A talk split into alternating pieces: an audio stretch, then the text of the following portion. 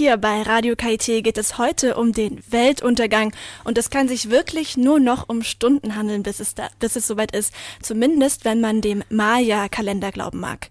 Wir lachen vielleicht darüber, aber manche nehmen es wirklich todernst. Deshalb haben sich einige Weltuntergangstheoretiker lange darüber Gedanken gemacht, wie man die Apokalypse doch irgendwie überleben kann. Mein Radio KIT-Kollege Tobias Siegwart hat sich darüber auch mal informiert und er ist jetzt hier bei mir im Studio. Tobias, wie kann ich denn dem Weltuntergang doch noch irgendwie entgehen? Ja, indem du jetzt sofort deinen Koffer packst und nach Frankreich fährst. Genau gesagt nach Bukarach. Das ist ein kleines Bergdorf in den Pyrenäen und dort kann man den Weltuntergang überleben. Ach was, und warum gerade in diesem Dorf? Also Bukarach, äh, das liegt an einem Berg und der hat es im wahrsten Sinne des Wortes in sich.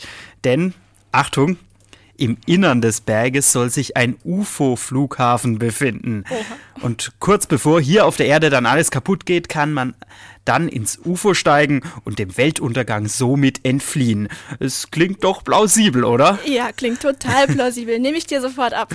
Also auf jeden Fall gibt es genügend Leute, die das glauben.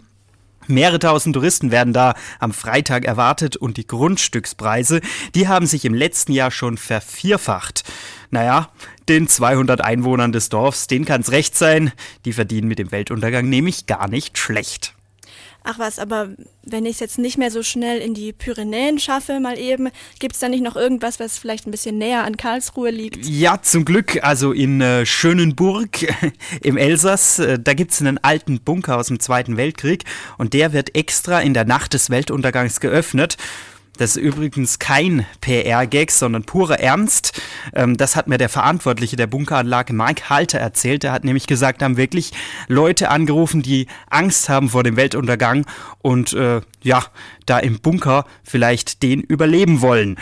Aber auch für alle, die jetzt keine so große Angst haben vor dem Armageddon, vom Weltuntergang, für die kann das auch recht interessant sein, da in dem Bunker, denn neben einer tollen Führung durch die riesige Anlage dieses Bunkers gibt es für alle Besucher dann auch noch Lebkuchen und Glühwein.